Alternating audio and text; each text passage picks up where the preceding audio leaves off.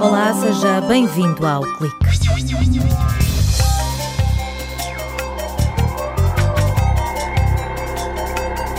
Depois dos cardos terem apadrinhado a invenção do velcro e dos fatos de natação se terem inspirado na pele dos tubarões, agora um aluno da Universidade de Aveiro desenhou um carro feito à imagem dos crustáceos.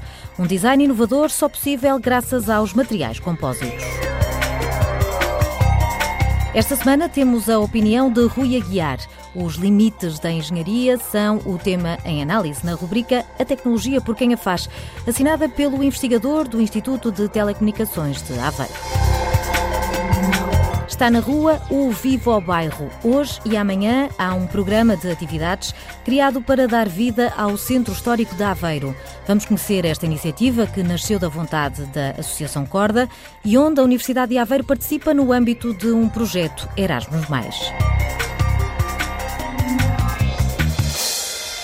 Foi preciso esperar pela entrada no mestrado em Engenharia de Produto da Universidade de Aveiro para que a velha paixão de infância de Emanuel Oliveira ganhasse forma. Em computador, o jovem desenhou um carro citadino que põe em causa o modo construtivo dos automóveis. A maioria dos automóveis assenta numa construção de um chassi ou uma estrutura que depois são eh, soldados ou agregados painéis que, que ocultam esta estrutura.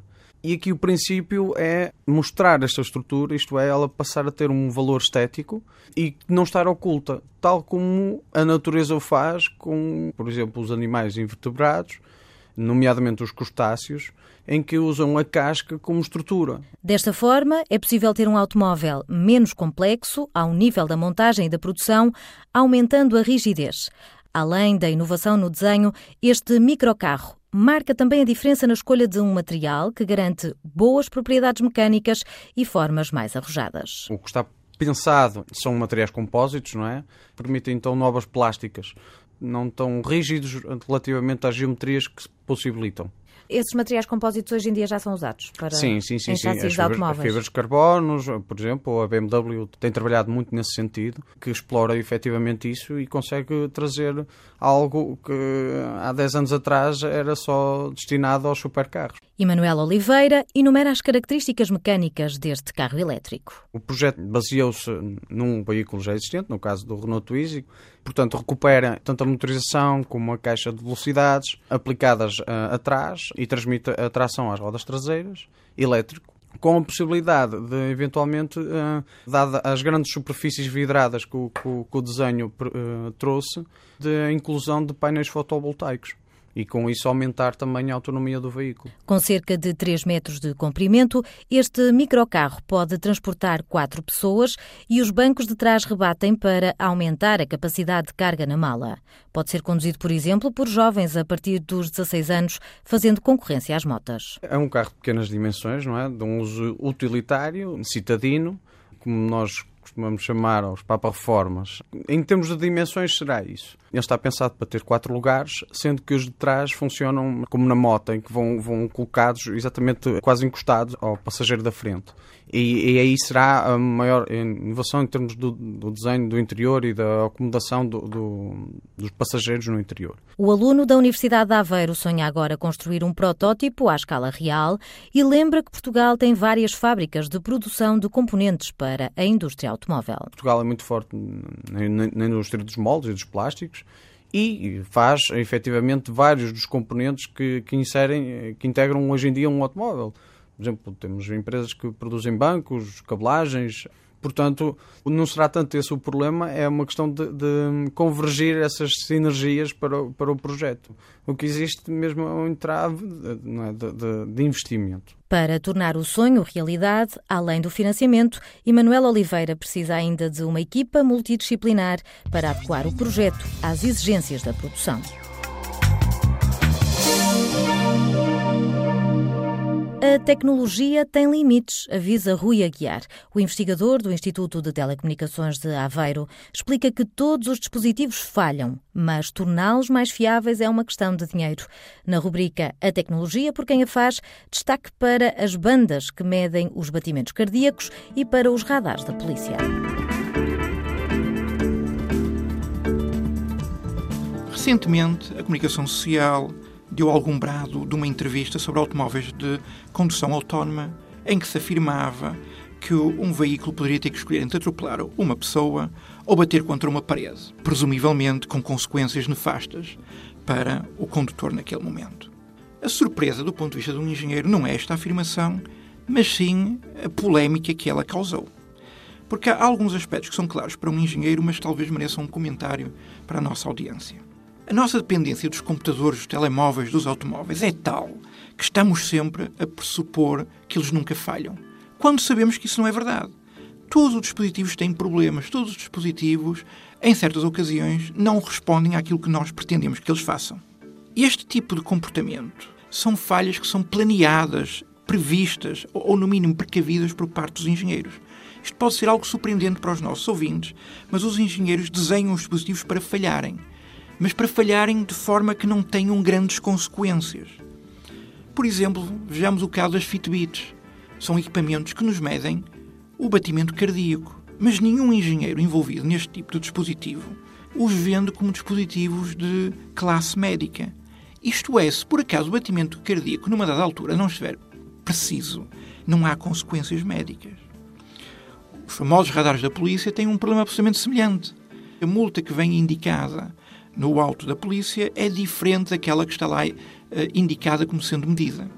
O radar está provavelmente certo ao quilómetro de velocidade, mas nenhum engenheiro garante que naquele momento, naquele instante, seja exatamente aquela velocidade. E é por isso que aparece o tal desvio de cerca de 10 km indicado na multa. O que é que define tudo isto? Bom, o custo.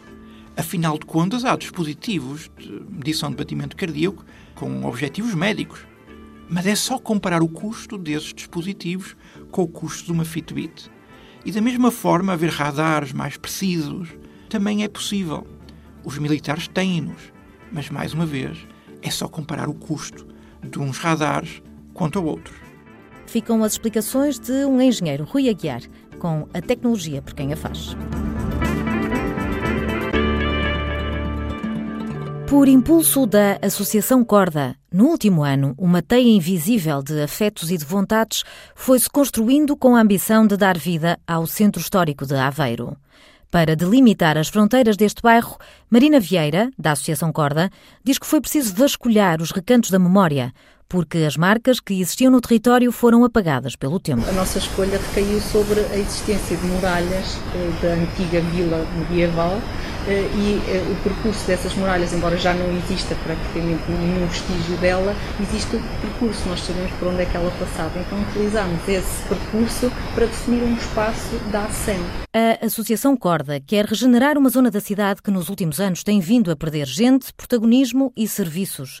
No âmbito de um programa Erasmus, a Universidade de Aveiro abraçou esta causa. Fernando Nogueira, professor no Departamento de Ciências Sociais, Políticas e do Território, revela que a Academia partiu para o terreno para fazer 120 inquéritos que permitiram identificar a comunidade que trabalha no bairro e ouvir as suas preocupações e desejos. O que é que nós podemos fazer? Podemos identificar em que é que as comunidades podem agir na transformação da sua própria atividade no espaço urbano, os seus objetivos em termos de tornar a cidade mais atrativa, neste caso a ideia era identificar uh, quem estava, quais eram as necessidades, quais eram os sonhos, quais eram os projetos. Neste projeto europeu, o bairro é uma espécie de laboratório de ideias, onde se procuram identificar os fatores que promovem a participação das comunidades no planeamento do território.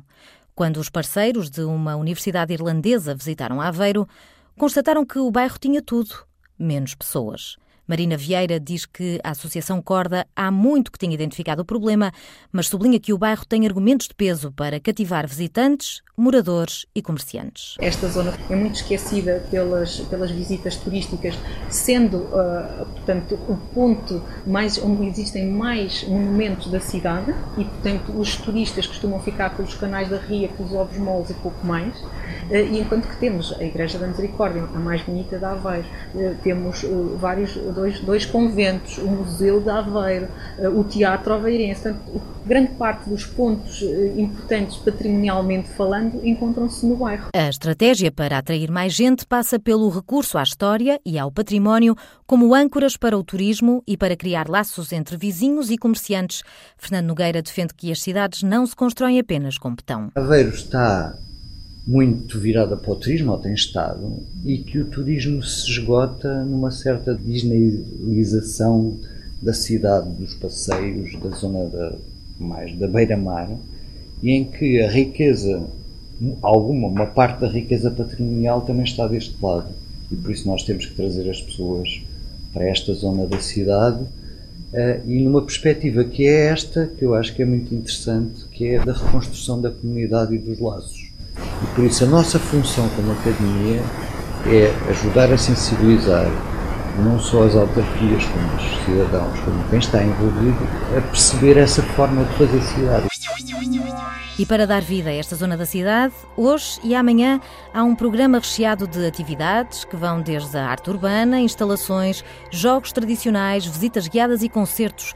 A iniciativa Viva o Bairro mobiliza diferentes atores distribuídos entre a Praça da República, a Praça Marquês de Pombal, o Jardim do Museu e a Rua José Rabumba. Fica a proposta para este fim de semana em Aveiro. Por hoje está tudo dito. Até para a semana.